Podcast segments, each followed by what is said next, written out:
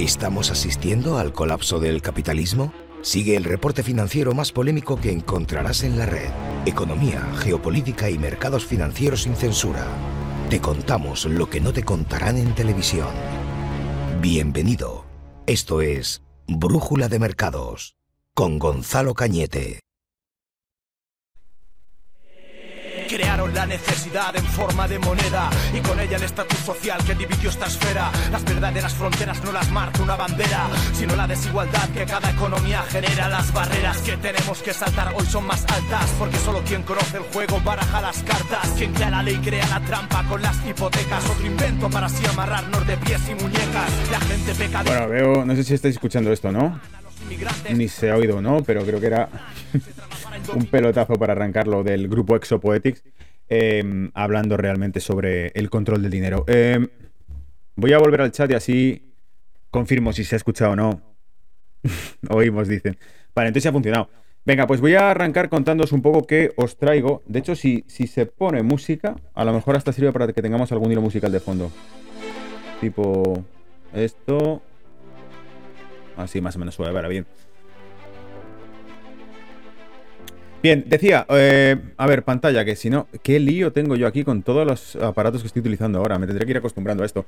Eh, decía, os voy a comentar un poco qué voy a sacar en este reporte hoy. Y he tenido que cortarme, porque tenía cosas guardadas que eh, no voy a sacar porque estamos transmitiendo en todo. O sea, estoy metiéndole a través de Twitter, estoy metiéndole a través de YouTube y ya sabéis cómo va el tema, que en cuanto tocamos temas un poquito más elitistas y más delicados, pues nos llevamos una amonestación. Así que voy a hablar de y ya alguno dirá, joder, pues menos mal que vas a empezar suave. El título del primer artículo no es el título exacto, es el título que le he puesto yo. Luego veréis el artículo completo, pero se llama Comunismo Digital. Es a través de una. La, autora de, un libro que sugiere que realmente la sociedad está cambiando hacia una nueva forma o a una nueva estructura.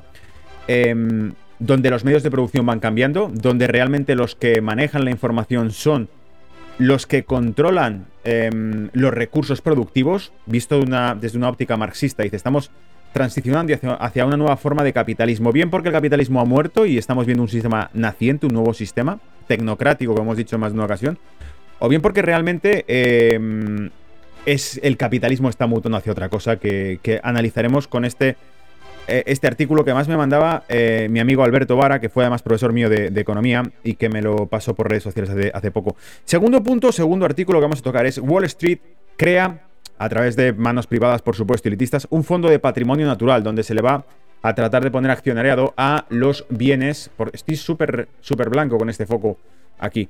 Eh, donde se le está poniendo, o se le va a tratar de poner, por decirlo así, em,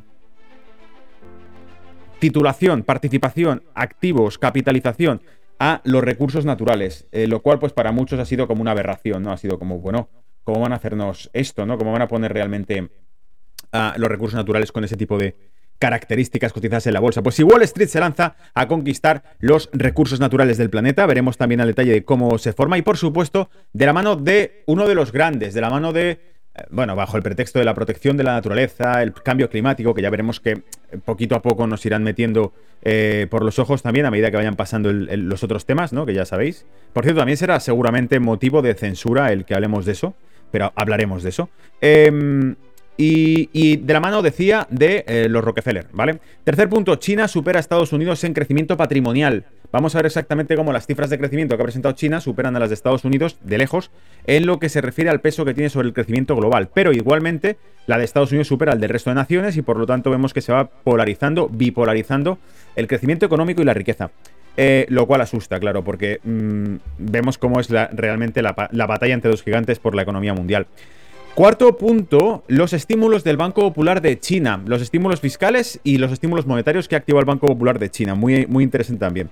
La Fed, cinco punto, eh, quinto punto, la Fed podría desatar una nueva crisis financiera. Aquí es cuando vamos a teorizar sobre lo que he comentado con Raúl, por ejemplo, de Intereconomía, en Mercado de Divisas, en el programa, si lo escucháis semanalmente, lo he comentado con Raúl varias veces. Ahora mismo pasa una cosa, o salvan el dólar de una dilución por la tasa de inflación que está subiendo, está por encima del 6% en Estados Unidos la tasa de inflación, es decir, el dinero cada vez vale menos en Estados Unidos. O salvan, al dólar de esa caída al vacío o eh, la otra opción es salvar al mercado, porque si tocan la tasa de interés para salvar al dólar de una caída al vacío, lo que va a ocurrir es que los mercados van a empezar a derrumbarse. Y eso les da mucho miedo y por lo tanto tienen que elegir salvar al dólar o salvar la tasa, los mercados financieros, porque los tipos de interés habrá que tocarlos en algún momento. Y por eso mismo, por esa misma razón, es por la que probablemente se tengan que ver em, abocados a buscar alternativas, como ya lo hemos dicho, el, el sacar a mercado las reservas de petróleo que tiene tanto Estados Unidos como Japón, como otros países que han anunciado recientemente, la semana pasada lo comentaba con Raúl en la radio.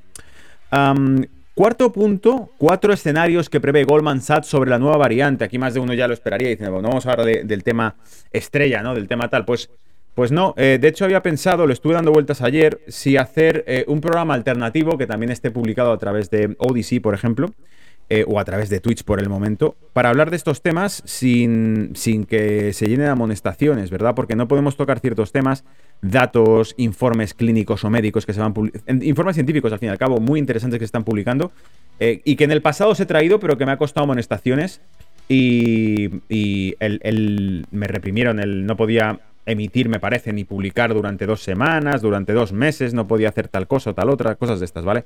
Entonces lo que pienso es que probablemente eso se tenga que hacer a través de Odyssey y a través de Twitch en otro espacio, alternativo además a este, ¿vale? Espero que con los temas que tocamos hoy no me vengan luego con tonterías de que no se puede hablar de esto o de lo otro, ¿vale? Venga, voy a entrar ya y os voy a compartir un poco de pantalla para que veáis viendo eh, de qué va el contenido de esta semana. Em, Ahí está. Vale, te recuerdo por si acaso no lo estás, que te suscribas a Brújula de Mercados. Ya estés donde lo estés viendo, pues si lo ves a través de, Twitter, pues te suscribes a mi, a mi usuario. Pero si no, pues eh, acuérdate que lo publicamos por Twitch, por Facebook Live.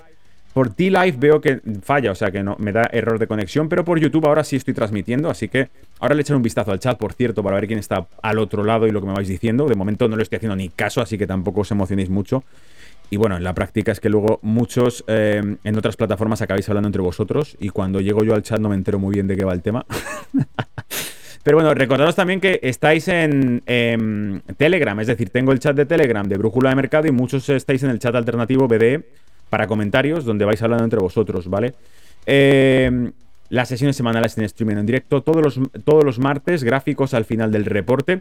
Lo que he hecho esta vez ha sido como estoy todavía adaptándome un poquito a utilizar todo esto en, el nuevo equipo, eh, no va igual que en el antiguo, evidentemente, no estoy utilizando Windows. Y por lo tanto, tengo que. He decidido que voy a hacer las transmisiones de mercado, esta vez, al menos esta semana, va a ser utilizando directamente la web. Sacamos la web, miramos gráficos y vamos viendo cómo está el mercado. Porque son los mismos gráficos que veis en mis eh, reportes pasados, son los históricos, no he cambiado nada. Son los gráficos que guardo a través de TradingView que se pueden seguir viendo perfectamente ahí, ¿vale? Y por cierto, han ido clavados. Algunos pronósticos, sé que algunos os acordáis, porque por ejemplo, Lisa me escribiste por, redes sociales el tema de, joder, cómo clavamos el tema del eurodólar, esa bajada hacia el 1.15 que tanto prometí y que además luego a Elisa, por ejemplo, le dije 1.15 no será suficiente, tengo objetivos en 1.1450 y fijaos hasta dónde ha caído. De hecho, ahora creo que está viendo más bien un rebote eh, del propio dólar porque porque bueno, porque la tasa de inflación que está registrando Estados Unidos parece casi inminente que es necesaria subir los tipos de interés. Em, te recuerdo que esto va a quedar grabado también en podcast, por si luego te lo vas a perder o por si lo hago muy extenso, puedes ponerlo después en audio, pues eh, conduciendo o haciendo deporte, como me decía Fran, ¿no? Yo cuando... Fran de Sevilla, me refiero, eh, no, no el otro Fran. Cuando, cuando voy al gimnasio ahora te escucho en podcast, es la mejor idea que has tenido nunca. Bueno, pues me pareció una idea buena Así que está en Spotify, está en Google Podcast, Apple Podcast, Evox. Podéis suscribiros y podéis seguirlo también por ahí lo que voy contando. O sea, la historia está en que lo que cuente llegue al mayor número de gente posible, ya que he hecho el rato contándoos mi análisis y mi teoría sobre cómo está el panorama, ¿vale? Y os recuerdo también que hay una vía de contacto que es brújula de mail.com y te repito, brújula de mail.com, todo seguido.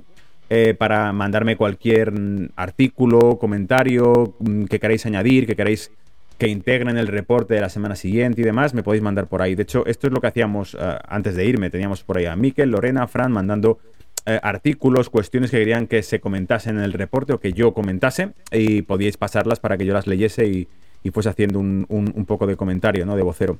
Venga, vamos con el tema. El primer punto de esta semana que os he seleccionado era el tema del comunismo digital que decía que me lo pasaba eh, mi buen amigo Alberto, eh, a través de redes sociales. Y el titular está por ahí, está publicado en el elsaltodiario.com y pone Mackenzie Work cita, comillas, la depresión es una secuela de alquilar nuestro cerebro en condiciones deplorables. Que no te lleve a engaño el titular, en realidad está hablando del capitalismo. Fíjate, dice, Mackenzie Ward es una reconocida figura del estudio de los medios y la cultura y su intersección con la tecnología. En su último libro, El capitalismo muerto, Ward plantea la necesidad de repasar el marxismo desde una mayor atención a las prácticas técnicas y científicas. Su diagnóstico del presente sugiere que nos encontramos ante la emergencia de un nuevo modo de producción, basado en la generación y el uso de información. Un síntoma de ello sería el ascenso de empresas como Google a su matriz o su matriz Alphabet, como Amazon, como Facebook y, eh, dice ahora Meta, Apple, Microsoft, los eh, puestos más elevados en los rankings de capitalización del mercado bursátil está para estas compañías entonces ya nos está dando a entender que estos son los amos del nuevo orden que se está estableciendo. Esta emergente formación histórica estaría generando nuevas claves y conflictos sociales a las tradicionales figuras antagónicas del campesino y el terrateniente o del trabajador y el capitalista. Esta profesora de The New School New York añade las clases de hackers y vectorialista. La primera, hackers, produce eh, novedad, Dice, em, diferencia información, mientras que la segunda controla los medios de producción, apropiación y uso de dicha información, acaparando así su valor. Es decir, distingue en que los medios de producción son digitales eh, en esta nueva forma de capitalismo, en que aquellos que controlan esos medios digitales y la información que circula por ellos son los más grandes, es decir, eh, las, compañías tecnológicas norteamericanas en este caso, y cómo eso nos trae una nueva forma de, sociedad y de sistema económico. Dice, en un mercado, perdón, en un marco marxista, las clases son siempre relacionadas y no categóricas. No es tan interesante tratar de averiguar quién está dentro de cada casilla, porque podemos ser contradictorios en lo que representa a los lugares de la clase que ocupamos. Por ejemplo, puede ser empresario el martes, trabajador el miércoles y hacker el jueves. Es decir, que en esta nueva forma de capitalismo, tu posición, tu rol social, dentro de esa estructura de clases que define ella tecnológica, iría cambiando según tu función. Esto implica que no somos sujetos burgueses individuales y unificados, es decir, no se crea una masa única, uniforme, sino que según la función que desarrolla cada uno en este nuevo sistema capitalista, eh, la tecnología y la información eh, determinarán el rol de cada uno. Un segundo aspecto de esta pregunta es si podría haber una distinción entre una clase hacker de personas que trabajan explícitamente generando información en tanto que diferencia y novedad, por ejemplo, programadores, escritores, etc., y otra de proletarios digitales que, mediante el uso de estas tecnologías, generan datos todo el tiempo y de forma automática. ¿Vale? O sea, básicamente dos clases distintas según lo que hacen. Dice, porque probablemente pases mucho tiempo formándote para poder hacer tu trabajo y luego resulta que hay una superproducción masiva de gente formada para hacer lo mismo, lo cual supone que hay mucha presión respecto a lo que se te puede pagar. Se está refiriendo a que aquellos que generen contenidos en esta nueva forma de economía, esos habrán de formarse primero para poder generar contenido, tendrán que tener conocimientos en algún área para poder generar ese tipo de contenido y dice, claro, en el caso de Estados Unidos te dice, mira, especial, especialmente de los Estados Unidos, para entrar en la clase de hackers, es decir, de los creadores de contenido, probablemente vayas a eh, contraer una deuda porque las universidades no son gratis. Así que apuestas que ganarás más dinero con tu trabajo, pero luego tienes que pagar la deuda con lo que realmente eh, no estás tampoco bien, no partes de un punto de partida. Es decir, que en esta sociedad donde se va a generar contenido y donde vas a ser valorado según el contenido, en realidad son freelancers. ¿Os acordáis que Hace tiempo comenté que Xi Jinping, el presidente de China, dijo en la última conferencia que hubo sobre comercio internacional que la nueva globalización sería la globalización de servicios. Y ahí es donde entra realmente esto. Es una globalización de los servicios de contenido digital, servicios digitalizados. Cualquier cosa se hará a través de eh, online, ¿vale? Entonces, para eso, claro, te hará falta formarte en ese objetivo y habrá una macro oferta de diferentes profesionales y habrá que ser cada vez más competitivo. Bueno, era interesante, creo, Mm, esa reflexión, ¿no? Sobre cómo realmente estamos virando. En realidad, es bastante una perspectiva más filosófica que otra cosa, pero nos deja entrever que realmente existe un trasfondo en todo lo que está diciendo que tiene sentido. El control tecnológico y de la información por los gigantes crea una nueva forma de relaciones económicas. ¿Vale? Estáis viendo en pantalla, vamos a entrar con Wall Street a por patrimonio natural. Y este otro artículo, también sacado del journalneo.org, dice, fíjate que yo he puesto Wall Street a por patrimonio natural, pero el artículo se titulaba Wall Street Diabolical Plan to Finance, eh, Financialize All Nature, el plan diabólico de Wall Street para financiar toda la naturaleza.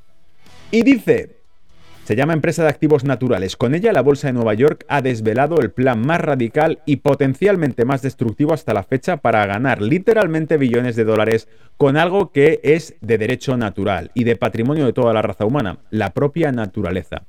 Toda la naturaleza, desde el aire, el agua dulce, hasta los bosques tropicales e incluso las tierras de cultivo.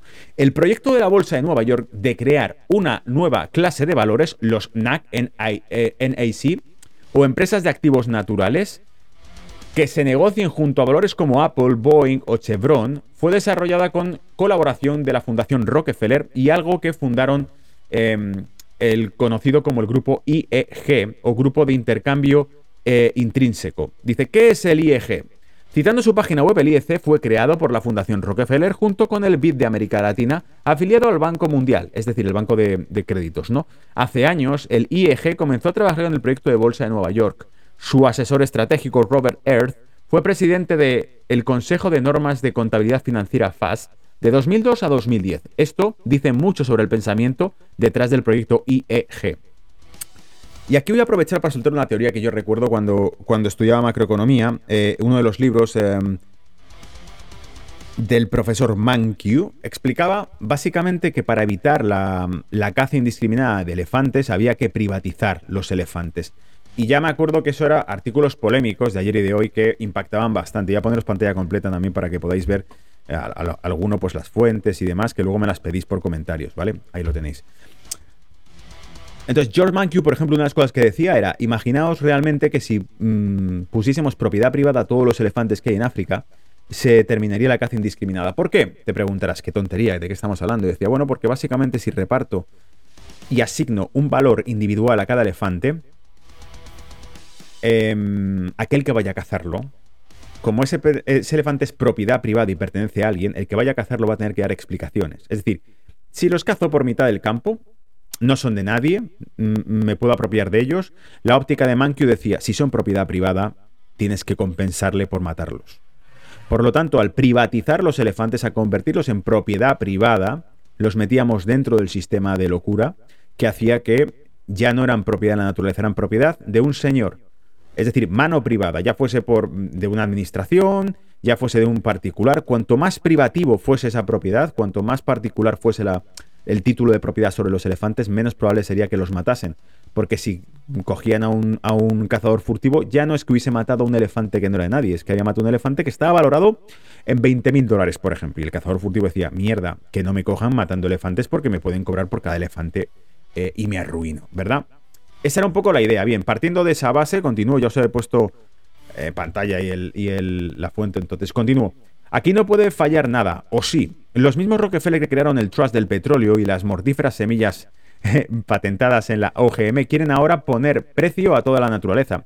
Esto es la financiarización de la naturaleza y no va a ser por caridad o por motivos de buen corazón, sino por el beneficio de los inversores. Mucho. La clave de todo esto está, eh, eh, es en quién defiende la agenda de la naturaleza y puedes estar seguro de que los grupos eh, corruptos, perdón, los corruptos objetivos sostenibles de la Agenda 2030, aquí es cuando veis que ya empezamos a meterle caño con tema. Si es que al final me acabo metiendo siempre en los mismos, en los mismos círculos, que la Agenda 2030 y de la ONU y su primo, el gran reajuste de la economía mundial, FEM, el, Fondo, el Foro Económico Mundial de Davos, la agenda se impone de arriba a abajo, no es buena, básicamente. Entonces dice, son la misma gente pero con distintas máscaras, ¿no? Como afirma el IEG a través de la plataforma de la Bolsa de Nueva York, el IEG convierte el valor de los activos naturales en capital financiero para ofrecer a los propietarios una forma de beneficiarse financieramente del valor de sus activos naturales. Pero las recompensas también irán a parar a los accionistas de BlackRock u otros, al crear operaciones financieras de valoración de activos naturales que permiten a los inversores institucionales reconocer, participar y preservar el valor de la naturaleza. Es decir, teóricamente el argumento final de todo esto es que si lo privatizamos, no podrá ser explotado por otras compañías de deforestación porque tendrán que compensar a fondos de inversión. Es decir, que se convertirá en una guerra legal el poder talar árboles, ¿no? Es decir, obtenemos beneficios de sus acciones. Aquí la puerta está abierta a dar en par de la manipulación. Bien, es muy interesante porque la explotación, por ejemplo, de bosques, que también se hace en fondos de inversión, em, implica eh, los retornos y el beneficio que te genera, por ejemplo, el, comprar Forest, ¿no? Que está contemplado los Timberlands en fondos de inversión como activo, eh, implica que son rentables en la medida en que podemos vender su madera, por ejemplo, o en la, medida que podemos explotar sus minerales. No hay otra. O sea, no nos em, hagamos los tontos, no somos gilipollas. Es, es rentable la explotación de, recursos naturales siempre y cuando se puede sacar minerales de ellos o se puede vender su madera. Y cuando se vende, por ejemplo, su madera, está establecida también la rotación de madera que puede generar el bosque. Es decir, cuándo volverá a estar entero para poder volverlo a cortar. Y eso pasa también con los campos de cultivo. No estaba hablando de agrícola, estaba hablando de bosques, ¿vale? Y esto pasa con fondos de inversión. Buscadlo por ahí, ¿vale? Podéis buscar por ahí Timberland uh, Funds y encontréis fondos de inversión americanos principalmente que tienen en propiedad entre activos los bosques, ¿vale? Y que tienen ese grado de, por ejemplo, el, uno de los problemas que tiene, los riesgos que corren los fondos de inversión de Timberlands son los incendios. Porque claro, si su principal activo son las tierras que tienen y la, el valor que tiene esa, esas tierras, esas maderas, si se incendian, pierden ese, tipo de activos. Vamos, está, eh, está establecido. Cuando, cuando determinados bosques que forman parte de fondos de inversión, de timberlands, de bosques, eh, se incendian, eh, la capitalización del fondo cae. ¿Vale? Es riesgo reconocible. Bien, salto de tema. Vamos a comentar el tema de China supera a Estados Unidos como el país más rico del mundo. Por cierto, ¿os acordáis que os dije que tenía por aquí algunas coñas que quiero enseñaros? estoy deseando poder meterlas de vez en cuando cuando me acomode a esto, ¿vale? Pero... ¿Se oye por ahí o no se oye? ¿Vale? O sea, tengo por aquí al, gran jefe. A ver si se le escucha bien. Para cuando haga un comentario, tipo, China supera a Estados Unidos como el país más rico del mundo, tendremos que poner a alguien de fondo diciendo... Vale, me río yo solo, pero me encanta. Tengo una aplicación aquí puesta solamente para citar frases de el, rubio, ¿no? Y, de bueno, y de que está, está, está diciendo cosas por ahí de fondo, pero no. Ya iremos comentando también, ¿vale? Otro día con este tipo de temas. Bien, sigamos. Eh, voy a pasarme, por cierto, antes de entrar en, China, supera Estados Unidos, voy a pasarme por el chat para ver si todo va bien, si, como estoy de primeras probando. Decían por aquí, me estoy acordando cuando decías que el cambio climático iba de impuestos. Y me preguntaban por aquí si me había ido de vacaciones. Eh, bueno, sí, me fui de vacaciones en verano, pero luego he tenido problemas con el equipo, desde donde transmitía, he vuelto a transmitir desde aquí, pero tengo que ir viendo los días que transmito porque estamos de vuelta en la oficina. Bueno, ahora con la nueva variante igual vuelven a encerrarnos a todos aquí. De momento, yo, acordaos que estoy desde Londres, entonces en Londres mm, desde mayo prácticamente no había restricciones. Y ahora estamos pues viendo a ver si con esto van a volver a hacer cierres o no, ¿vale? Venga, entro otra vez en la temática. Voy a ponerlo en pantalla completa para que lo veáis bien de nuevo, ¿vale? Dice, dice, este es un artículo también que estaba publicado a través de RT, pero que tiene otra fuente. Entonces dice, Estados Unidos ha sido despojado de su título de país más rico del mundo, siendo ahora China la nación que ocupa esta codiciada posición. El cambio en la clasificación de la riqueza mundial se anunció este lunes en un informe de la consultora McKinsey em, y compañía. En el informe, titulado El auge del balance mundial, en qué medida estamos utilizando nuestra riqueza de forma productiva, se examinan los balances de naciones de 10 países que representan más del 60% de la renta mundial. Entre los 10 países, China representa, atentos, el 50% del crecimiento del patrimonio neto. Repito, China representa el 50% del crecimiento del patrimonio neto o riqueza entre el 2000 y el 2020. Es decir, que si te pones a mirar quién ha crecido más, con diferencia de todo el crecimiento que se ha generado desde los últimos 20 años, lo ha generado China. Con esto, de nuevo, me mm, temo que tengo que volver a citar al jefe, ¿vale? El señor Rubio, que los medios de comunicación ponían de tonto, dijo literalmente que desde eh, que China entró en la OMS tuvo una serie de privilegios como país emergente que no debía tener porque era realmente no era un país emergente, era el segundo mayor PIB del mundo y era básicamente pues eh, seguir considerándolo un país emergente que tiene pues eso Mm, condiciones menos estrictas que países occidentales a nivel de comercio internacional y no son como tal. Qué casualidad que el año en el que entró China en la OMC, por si no lo sabéis, fue precisamente el año 2000. Desde entonces hasta ahora, el 50% del crecimiento, el crecimiento de patrimonio que se ha generado, de riqueza tangible que se ha generado en el mundo, se lo ha llevado China desde entonces, ¿vale? Imaginaros si nunca hubiese entrado en la OMC. habría sido imposible. Y por eso cuando apareció eh, el, jefe y empezó a meterle caña con la guerra comercial, básicamente estaba parando la vía de crecimiento de China, que era el comercio internacional. Dice, con el 22% Japón, que poseía el 31% de la riqueza de las 10 economías en el año 2000, solo obtuvo el 11% en el año 2020. Es decir, Japón ha perdido un 20% de generación de riqueza en esos últimos dos décadas. Dice, China disparó su riqueza hasta 120 millones de dólares, frente a los 7 billones del año 2000. Por otra parte, Estados Unidos duplicó con creces su patrimonio neto hasta alcanzar el 90 billones de dólares, estima Bloomberg. En ambas potencias, las mayores economías del mundo, más de dos tercios de la riqueza están en manos del 10% de los hogares más ricos. Y su proporción ha ido aumentando, indica el informe. Es decir, que se está produciendo un reparto desigual de eh, ese tipo de patrimonio o riqueza. ¿Y, qué pasa? ¿Nos hemos vuelto socialistas y nos quejamos de que se reparta desigualmente esa riqueza? No, es que básicamente para el capitalismo supone un problema esto, la equidad. ¿Por qué supone un problema? La equidad real de mercado, me refiero, no la equidad política, de, que hay que hacer que eh, una equidad absurda e, e ideológica. La equidad real de mercado supone que si no se redistribuye de forma proporcional el patrimonio, la renta o la riqueza, eh, acabas con el consumo, acabas con el ahorro, acabas con la inversión, porque el consumo, el ahorro y la inversión están generados por la mayor parte de la, de la población, que es la clase media, que es la que va desapareciendo. Y cuanto desaparece la clase media, ya no tiene la variable de consumo, porque ya no hay clase media para ir a consumir ocio, ni viajes, ni comprar coches, ni invertir en casas, ni consumir en empresas y en negocios, ¿me entendéis?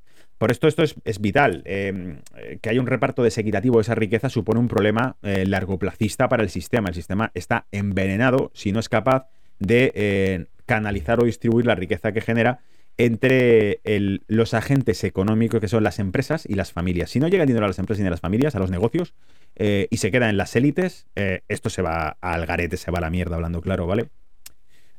¿Dónde me he quedado?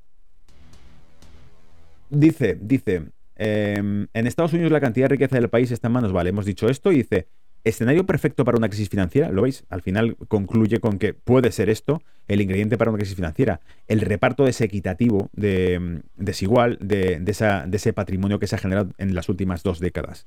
McKinsey reveló que el 68% del patrimonio neto mundial está almacenado en bienes inmuebles, ahí luego la burbuja inmobiliaria. Lo demás está en infraestructuras, maquinaria y equipos, en menor medida en bienes intangibles, como la propiedad intelectual y las patentes. Bueno, al menos vemos que la mayor parte del patrimonio está en lo que podríamos considerar bienes tangibles o intangibles, pero que siguen siendo contenido, es decir, no están activos financieros, ¿vale? Cuando eh, repasar un poco lo que acabamos de decir porque es importante, ¿vale? Te está diciendo que el 68% de toda la riqueza que se genera en los últimos 20 años está en maquinaria, en infraestructuras, en inmuebles, en bienes intangibles que son patentes, es decir, desarrollo de tecnologías, de software, de, ideas, ¿vale? Propiedad intelectual, contenidos. Entonces, eso sí tiene un valor de capital, ¿no? Eso sí tiene, tiene cierto valor. Pero imaginaos que eh, están diciéndonos, por otro lado, que el resto, el resto, que es un 2AC70, 32%, está en activos eh, intangibles y probablemente activos financieros. Por lo tanto, el 38%, perdón, 32% de todo el crecimiento neto del, mundo está en bolsa. Cuando te preguntes cómo invertir, hazlo como lo hace el mundo, es decir, como lo hacen China y Estados Unidos. El 70% prácticamente de tu capital lo inviertes en activos tangibles, por si el mundo se va a la mierda, que al menos tengas activos, espérate, voy a ver, sí, se toca esto, tangibles que no te puedan quitar, a menos que vayan a por eh, los registros de propiedad y a menos que creen nuevas leyes para expropiarte el patrimonio, cosa que tal como está el mundo, pues seamos realistas, no es descartable, ¿vale? Pero eh, lo que es interesante es que ni siquiera eh, ni China ni Estados Unidos ponen más del 30% de su cartera en activos financieros, que son lo que queda, ¿vale? El fuerte aumento del patrimonio de las últimas dos décadas ha superado el incremento del Producto Interior Bruto mundial y se ha visto impulsado por el aumento de los precios de los inmuebles con ayuda de la disminución de los tipos de interés. Aquí dice también igual que como los tipos de interés son regalados porque los bancos centrales han estado metiendo dinero constantemente en la economía, política de Banco Central de voy a imprimir billetes, voy a empezar a comprar activos, activos, activos. Claro, al comprar activos y participaciones financieras siguen siendo fondos de inversión los mayores propietarios hoy en día de los eh, bienes raíces o bienes inmuebles, ¿verdad? no es que estén metiendo mucho dinero y tipos de interés que faciliten las hipotecas, porque eso lo hemos visto y se sabe, lo podéis buscar también, que el índice hipotecario de Estados Unidos está ligeramente recuperado, pero no está en los niveles previos a la crisis de 2008, estoy hablando, ni siquiera de antes.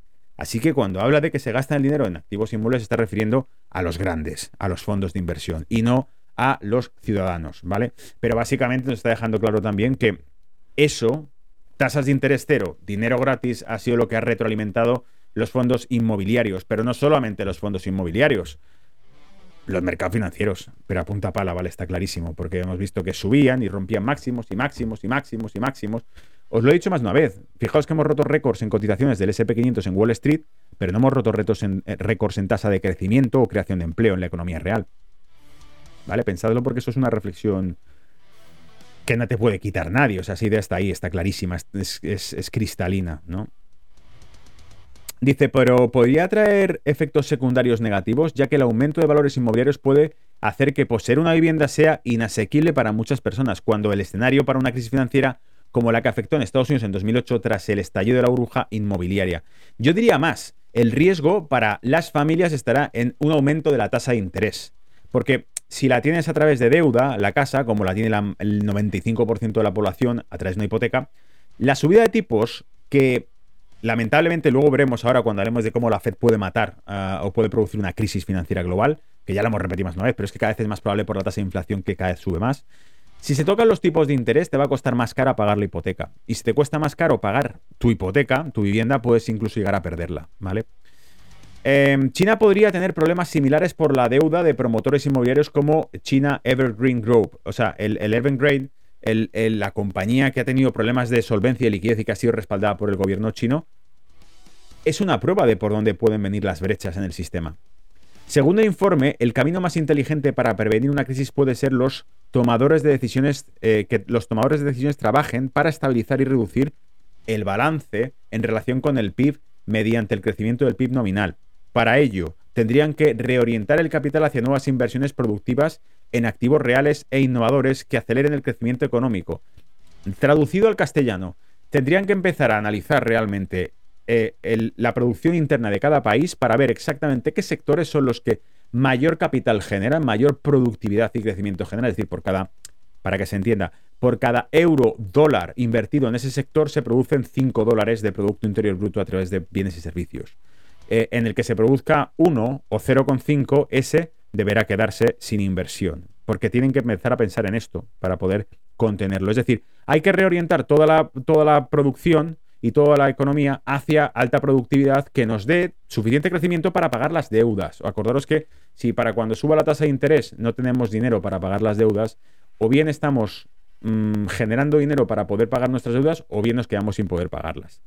Según el informe, el camino más inteligente para prevenir una crisis puede ser que los tomadores de decisiones trabajen, esto ya lo hemos leído, para ello tendrán que reorientar el capital hacia nuevas inversiones productivas, ¿vale? Y dice, el escenario de pesadilla sería un colapso en los precios de los activos que podría borrar hasta un tercio de la riqueza mundial, poniéndola más en consonancia con la renta mundial. ¿Qué quiere decir poniéndola más en consonancia con la renta mundial? Que disminuye el apalancamiento global, es decir, que la economía mundial se contraiga en cuanto a activos y empieza a valorarse más eh, coherentemente con lo que produce, con el PIB mundial.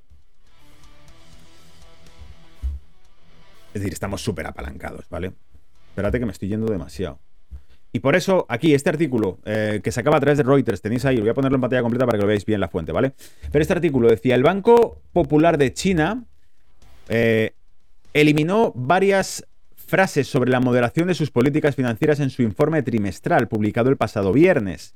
Esto, según los economistas, es una señal de que está en camino de una mayor flexibilización monetaria y crediticia.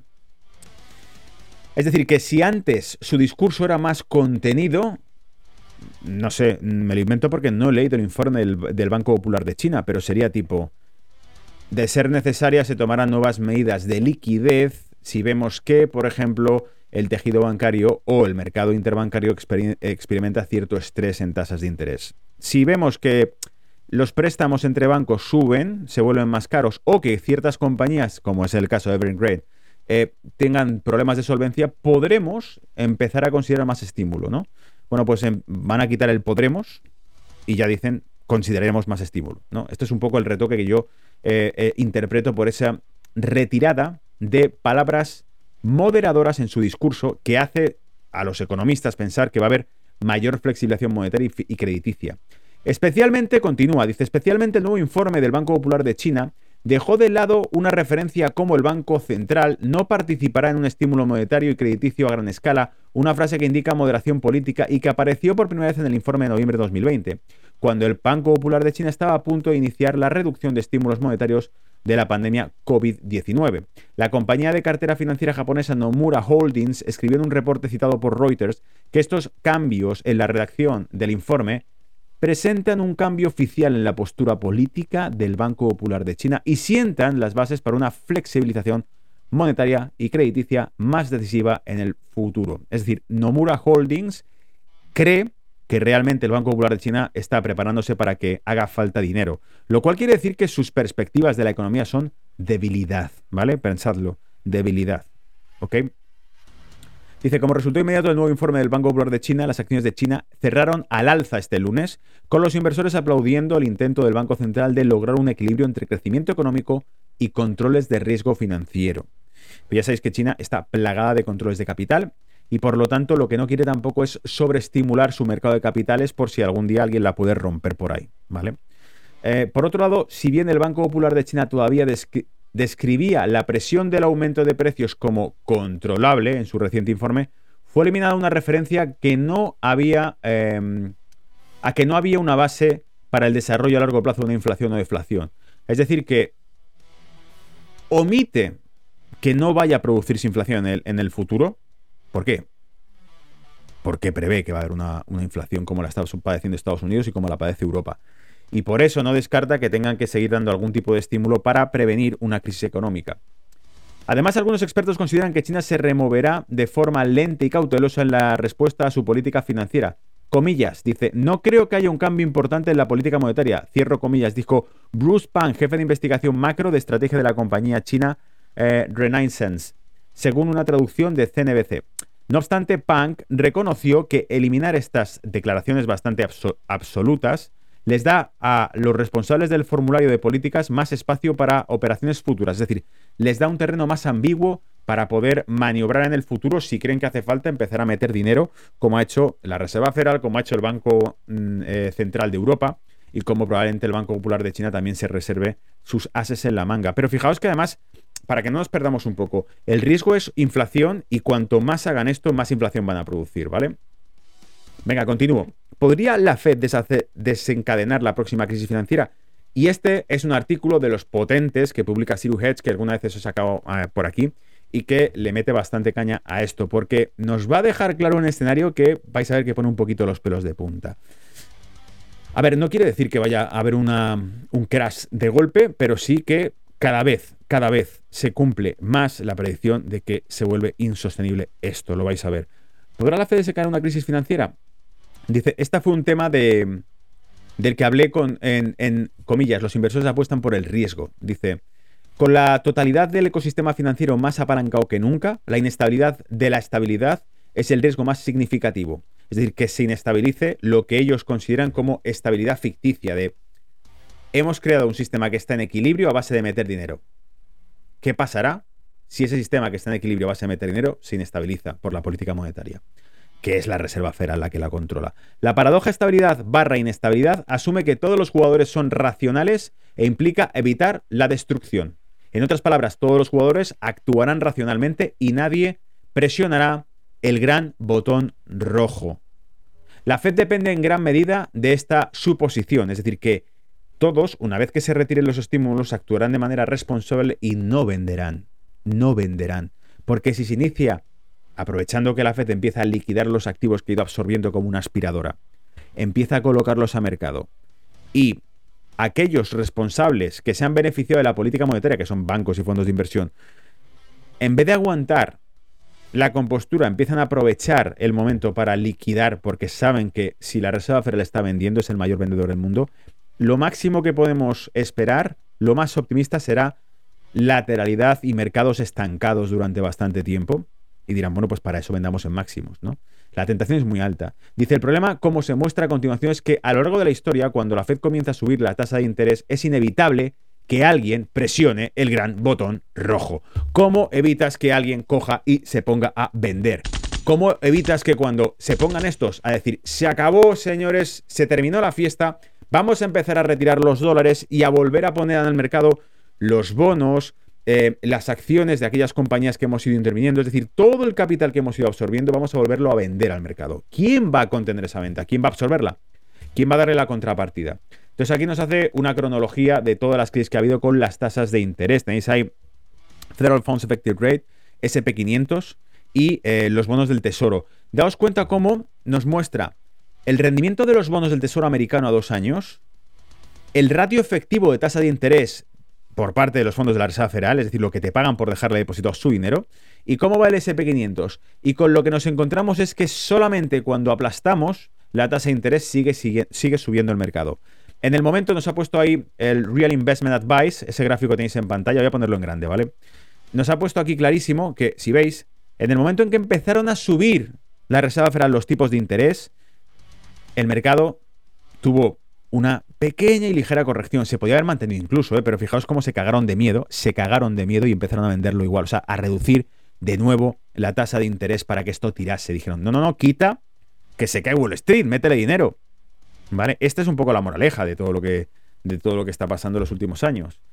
Y sigue, los sesgos de comportamiento de las personas siguen siendo el riesgo más grave al que se enfrenta la Reserva Federal. Si bien pueden esperar que las personas actúen de manera racional o medida, que suben las tasas eh, y endurecen la política monetaria, los inversores tienden a no actuar de esa manera. Es decir, no son gilipollas. Lo que dicen es, si ya se acabó la fiesta y ya no va a haber más estímulos monetarios y no vamos a ver un mercado incipientemente, constantemente alcista, entonces yo ya vendo. ¿Para qué voy a esperar?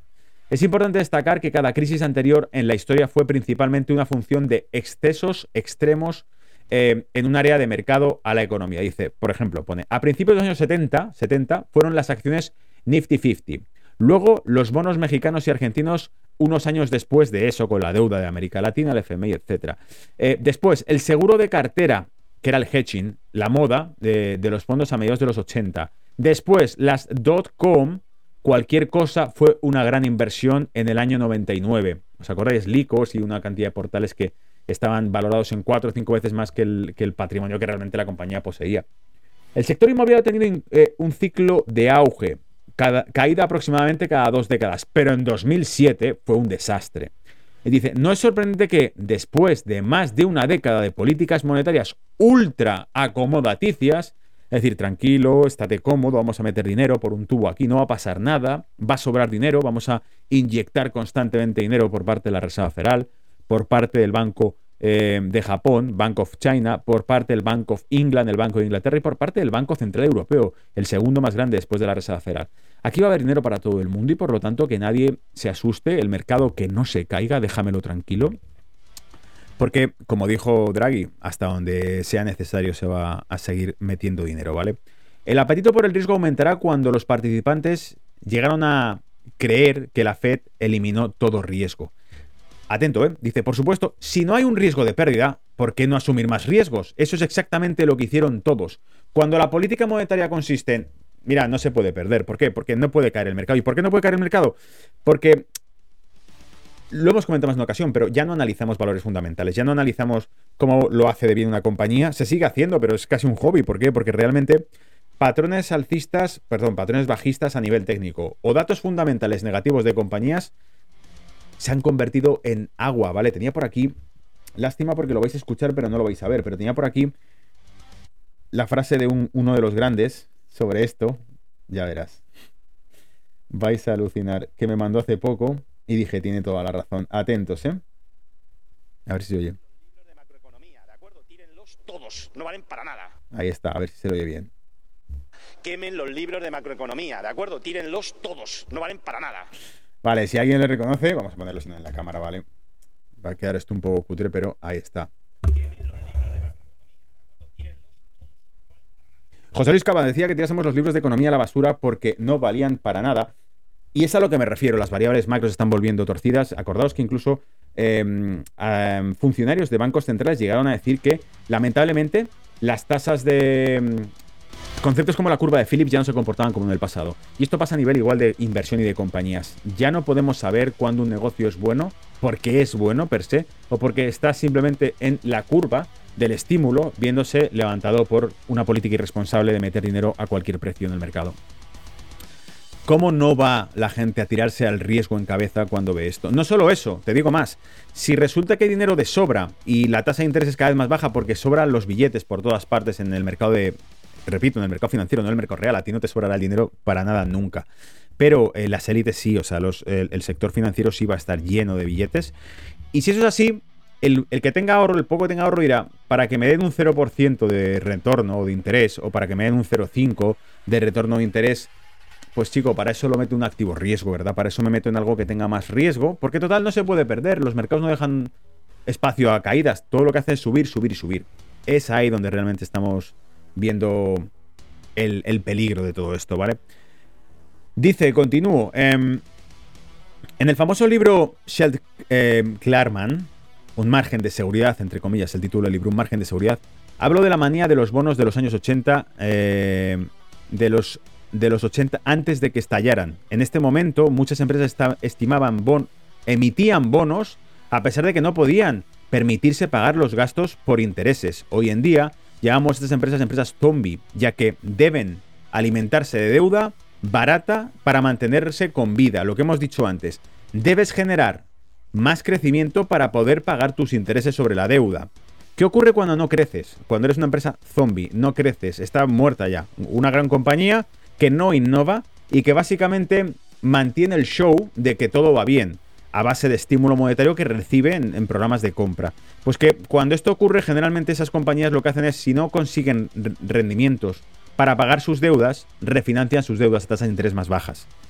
por lo tanto, se siguen posponen esa muerte, por eso son zombies. Es como el negocio ya terminó, pero estas eh, compañías no han eh, capitulado todavía porque pueden mantenerse refinanciándose ad infinitum con tasa de interés cero, ¿verdad? De momento. Porque cuando esto cambie, la escabechina, ¿vale? El desastre va a ser gigantesco. Dice, actualmente la capitalización de mercados de estas empresas zombies se encuentra en un récord. Estamos plagados de compañías que no tienen dinero para pagar sus deudas y que siguen eh, activas a base de refinanciación. Desafortunadamente, como eh, Kaliash Concepts explica, la deuda en sí misma es un riesgo significativo. Dice, comillas, actualmente el mundo está inundado de alquimia financiera. Actualmente existe un número récord de empresas que no pueden cubrir sus gastos por intereses con las ganancias que generan. Desde el año 2007, una gran parte de la crisis de la deuda de Estados Unidos se ha trasladado del sector financiero a acciones no financieras eh, con demasiada deuda. Creemos que la combinación de la deuda récord y valoraciones récord de acciones es probablemente un efecto secundario de las tasas reales que se acercan a los mínimos vistos por última vez en 1973.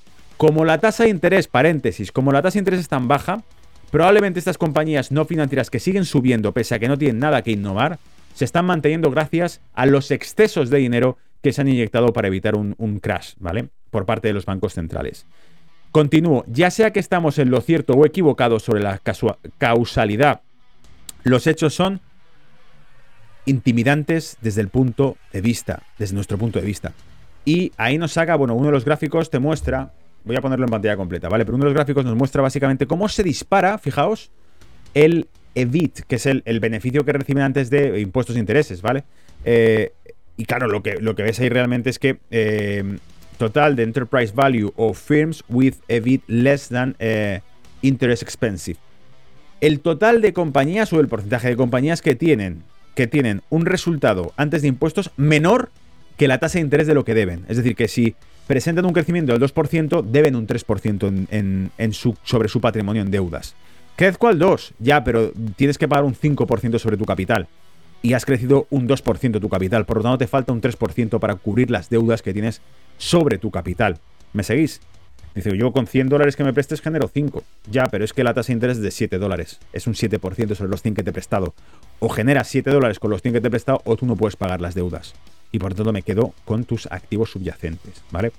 Nuestra investigación ha documentado que el mundo nunca ha estado menos preparado o menos equipado para hacer frente a un posible brote de inflación o a un retroceso con generosidad federal. ¿Vale? O sea, básicamente dice, el mundo nunca ha estado tan mal preparado como hoy para una retirada de estímulos o para un brote de inflación que reduzca el valor del dinero. Y dice, el riesgo de un error de política es enorme. Dice, en comillas, el aumento de la tasa de interés importa, cierro comillas, analizamos como si la tasa de interés suben, la Fed endurece la política monetaria o la recuperación económica se tambalea, y esto lo, veremos ahora en unos minutos con el tema de la nueva variante, es posible que se produzca una crisis financiera. Dice, comillas, a corto plazo la economía y los mercados, debido al impulso actual, pueden desafiar las leyes de la gravedad financiera, es decir, nunca se caen, ¿no? Eh, a medida que suben las tasas de interés. Es decir, podrían fingir que continúa un ciclo alcista en el mercado pese a que suban las tasas de interés. Sin embargo, actúan como un freno en la actividad económica, ya que la tasa, eh, las tasas impactan negativamente en una economía altamente apalancada. Y de nuevo, lo vamos a decir en cristiano para los más novatos de brújula de mercado. Lo que están diciéndonos es, cada vez hay más empresas endeudadas, estamos en récords históricos en, empresas endeudadas y por lo tanto, con la tasa de inflación que se viene, es el anticipo, el capítulo cero de o se inventan algo rápido o la que va a caer es gordísima cuando empiecen a ajustar eh, los tipos para contener la inflación. Y están tratando, os recuerdo, de buscar inventos, están tratando de subvencionar la energía, sacando reservas de combustible al mercado para que caiga el precio del petróleo y así no siga subiendo la inflación. O sea, en su cabeza siguen utilizando las recetas de los 80, piensan, ¿por qué sube la inflación tan rápido? ¿Es porque hemos hecho una política irresponsable a nivel monetario y porque hemos un estímulo fiscal de la hostia con Biden a la cabeza? Pues probablemente, probablemente. Pero como eso no podemos deshacerlo porque da miedo tocar los estímulos porque se va todo al garete, busquemos otras salidas y dicen, financiemos el combustible. ¿Por qué? Porque desde los 70, los 80, el combustible ha sido la principal causa de inflación. Así que saquemos reservas de petróleo, abaratamos el precio de la energía y por lo tanto los bienes y servicios, los transportes y los productos reducen la velocidad a la que suben sus precios. Buen intento, pero ¿realmente esa es la fuente de inflación? ¿O lo único que vas a hacer es ralentizar una subida de inflación que parece imparable de momento? Dice, aquí nos ha hecho un razonamiento macro de cómo va evolucionando todo esto, ¿vale? Dice, la tasa aumenta los requisitos de servicio de la deuda, reduciendo la inversión productiva futura. ¿vale? La vivienda se ralentiza, la gente compra menos, eh, paga menos. Los costes de endeudamiento más altos dan lugar a márgenes de beneficio más bajos, es decir, el que todavía el que pueda pagar sus deudas verá que le queda menos dinero en el bolsillo porque se vuelven más caros su financiación, los costes de financiación, su hipoteca, por decirlo de algún modo, ¿verdad? Los mercados de derivados y crédito masivos se van afectados negativamente, claro, porque los mercados de derivados están apalancados, tienen lo que se llama un coste de financiación también, que se basa en el grado de apalancamiento que tienen. Y porque la tasa de interés en los derivados financieros se descuenta del valor futuro de un activo, ¿vale? Que esto alguna vez lo he explicado cuando hemos hablado de derivados. Em, el aumento de los incumplimientos en el servicio de deuda afectará negativamente a los bancos. Como habrá gente, habrá empresas que no podrán pagar sus deudas, el que diga no me da para pagar la hipoteca, el que diga no me da para pagar el crédito y tengo que cerrar el negocio, va a afectar al banco, porque el banco va a decir cada vez tengo menos activos. Eh, eh, para el banco los activos son tus deudas. Si tú puedes pagar cada mes una tasa de interés X, se van llenando los bolsillos. Si dejas de pagarla porque no puedes y les devuelves el activo, tienen que buscarse la vida. Pasan de ser bancos a ser otra cosa, a ser vendedores de pisos, ¿vale? Eh, muchos planes corporativos de recompra de acciones o pagos de dividendos se realizan mediante el uso de deuda barata. Si la deuda ya no está barata, se acabó los planes de recompra de acciones que hacen las compañías y por lo tanto ya no hay recompra y si no hay recompra los activos, amigos, cuando disminuye la, demanda y cuando disminuye la compra, empieza a caer el, valor del activo. Así que también nos trae un mercado bajista eso. La relación déficit y PIB se dispara a medida que los costes de endeudamiento aumentan drásticamente. Los costes para los estados aumentan porque su deuda estatal, su deuda nacional, tiene cada vez más coste. Y si no lo habéis visto, echar un vistazo a cómo está la deuda, por ejemplo, de Francia, de Italia, de España, en Europa, se está disparando. Están ya por encima del 100% todas, cuando antes de la crisis COVID estaban cerca del 100%, pero en el 90, 90 y algo, no, ahora están a tope, ahora están dándolo todo, hemos subido casi un 30% en, un año y pico. Es terrorífico realmente el escenario, o sea, no es, no es una tontería lo que nos plantean, ¿vale? Y último comentario, y ya con eso me lanzo al chat, veo, veo comentarios, eh, os sigo un poco y hablamos ya de gráficos y vemos el mercado como tal, ¿vale? Cuatro escenarios de Omnicron que da Goldman Sachs para ver hacia dónde va el tema. Igual, Podéis buscar el artículo original a través de um, here, here are Goldman Sachs for Markets Moving Omnicron Scenarios de Zero del portal Zero Y en cristiano, aquí tenéis los cuatro escenarios que baraja Goldman eh, para, para, el Omnicron, para la variante Omnicron, ¿vale? ¿Dónde estoy? Eh, así. Vale, entonces ahí tenéis la fuente. Vamos a leerlo. Goldman Sachs presenta una mirada completa a cuatro escenarios para la nueva cepa COVID-19 Omicron. En la actualidad parece ser menos severa, pero posiblemente más virulenta que las cepas anteriores. ¿Os suena de algo? Es la misma historia over and over again, ¿vale? Es como la Delta. La Delta es mucho más contagiosa, ¿vale? Luego resulta que la Delta parece más mild conditions, ¿no? Como decían los doctores eh, de Estados Unidos, sobre todo los que va sacando a veces la Fox o Ted Tucker, porque el resto mm, te sacan a, a viejas, como dirían, ¿no? Diciendo, vamos a morir todos, pero esto parece que de momento eh, no ha ocurrido. Entonces, dice, Goldman Sachs presenta una mirada completa a cuatro escenarios para la nueva cepa de COVID-19 Omicron, que parece como de los Transformers, ¿no? No sabes si va a venir un super malvado a matarnos a todos o no. Que la, yo creo que en realidad está bien escogido el nombre porque acojona más, asusta más que lo llamen Omicron. Si lo llamasen, pues... Eh, delta, beta, gamma. Porque ya sabéis que decían que el, que le correspondía en el abecedario era chi y que no se lo pusieron porque así no influía a. no se relacionaba con el presidente de China. Y es una cosa más. El otro día vi un, meme o una foto, no me acuerdo dónde estaba, que era una caricatura del tío de la OMS con una mascarilla en los ojos, tapándole los ojos, que era la bandera de China, ¿no? Y ponía, pues eso, la nueva variante ya no se llama chi, se llama Omicron. ¿Vale? Bien, vengamos con ello. Entonces dice, Escenario 1, escenario a la baja, el escenario, mm, digamos, más negativo que prevén. Omicron se transmite más rápidamente que Delta. espera, espera, creo que puedo poner hasta voces con esto, ¿vale? Vais a evolucionar. Omicron se transmite más rápidamente que Delta y evade la inmunidad de vacunas e infecciones previas. En este caso, Omicron desbanca a Delta como la cepa dominante, además de evade la inmunidad contra las hospitalizaciones solo un poco más que Delta y causa una enfermedad igualmente grave. Bien, eh, quito ya la coña esta, ¿vale? Pero acojona más si lo leemos así. En cuanto al impacto económico, resultaría en otra ola de infección de primer trimestre en varias economías, lo que resultaría en una desaceleración del crecimiento mundial a una tasa anual del 2% al 2,5% puntos porcentuales por debajo del pronóstico actual de Goldman Sachs. Básicamente dice, bien, como esto salga peor, como sea igual de grave por lo menos, y que encima se contagie más y que encima haga un bypass sobre aquellos que estén pinchados, dice, pues la vamos a liar gordísima porque toda la estrategia de pinchar a todo Cristo habrá fracasado y estaremos igual que al principio. Pero claro, esto también es muy bueno para evitar que digan que esa estrategia ha fracasado. Como, no, no, la estrategia no ha fracasado, es que es una variante nueva. o sea, si se pone la gente mala, dirá, no, pero es que es una variante nueva. No es porque no haya funcionado el pinchazo que te han puesto, es una variante. ¿Pero tengo COVID? No. Sí, tienes COVID, sí. Eh, pero yo estoy pinchado. Y me estoy poniendo muy malo. Es que es una variante nueva, ¿me entiendes? O sea, es la excusa perfecta, me refiero, para que tú no vayas al productor y le digas, devuélveme el dinero, que me habéis vendido esto y no funciona, ¿vale? No, es que es una variante nueva, ¿vale? Bueno, en fin. Punto número dos, escenario de la desventaja severa. Desventaja severa. Dice, Escenario.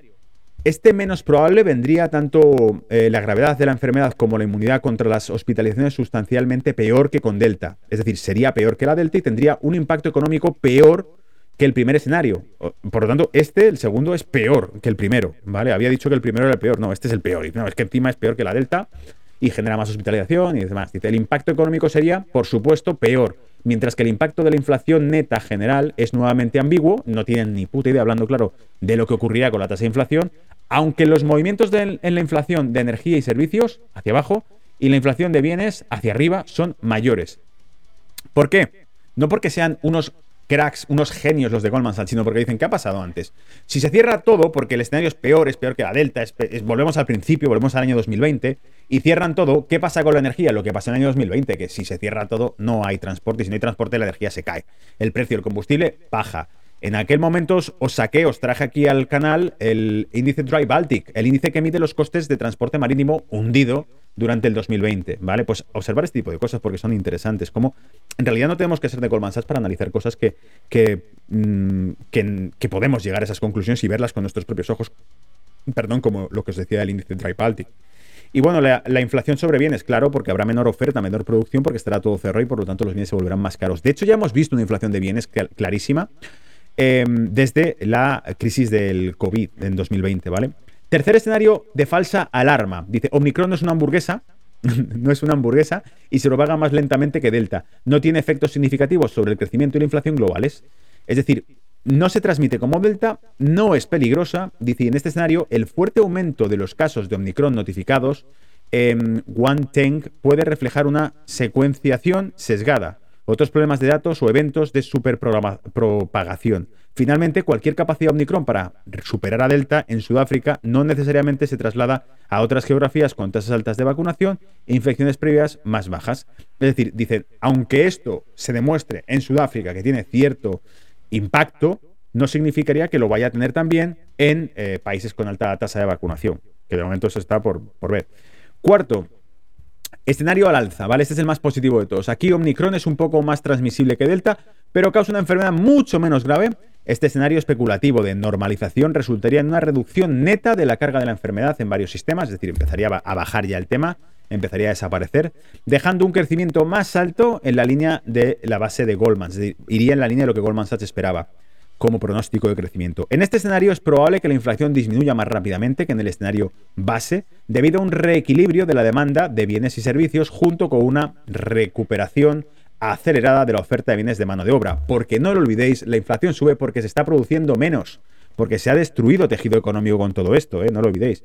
En conclusión, Goldman señala que Omicron podría tener efectos de crecimiento considerables. Sin embargo, la gama de resultados médicos y económicos sigue siendo inusualmente amplia. Debido a esto, no vamos a realizar cambios relacionados con Omicron en nuestros pronósticos de crecimiento, inflación y política monetaria hasta que la probabilidad de estos escenarios se haya vuelto algo más clara.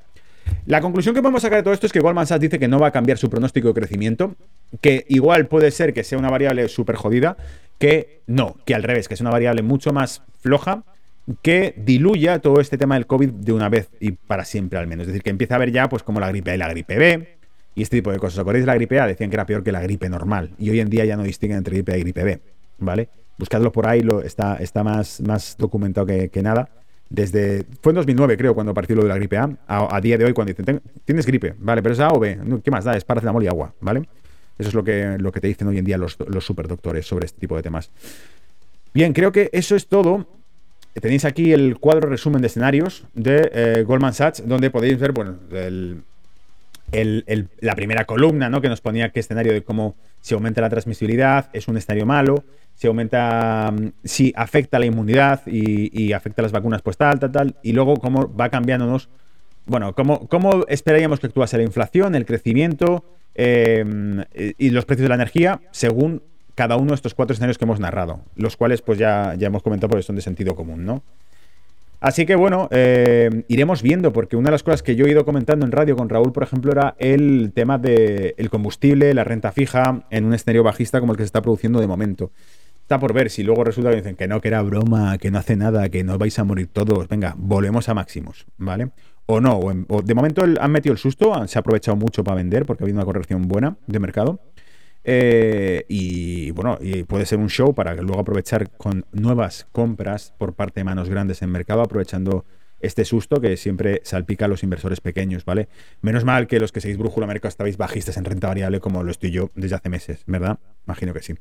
Bien, bueno, eh, os dejo por aquí algún postre que dejaremos para ese reporte si consigo hacerlo. Le he elegido hasta título, ¿vale? Le he elegido hasta título al reporte. Lo llamaría algo así como...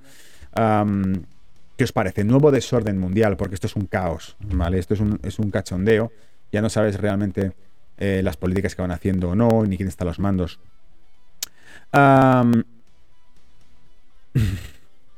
Eh, bueno, voy a. Eh, lo, que os, decía, lo que tenía por ahí de fondo es básicamente el Hunter Biden en China, hablando de cómo la influencia que tuvo en la compra de la mayor minera por parte de manos chinas a través de un despacho de gestores de activos que tenía el hijo del actual presidente.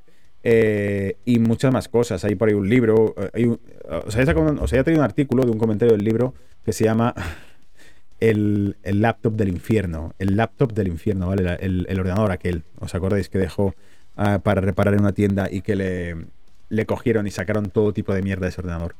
Bien, vamos a hablar entonces de gráficos. Vuelvo al chat y así ya voy sacando un poquito de cosas que queráis ir comentando. ¿Dónde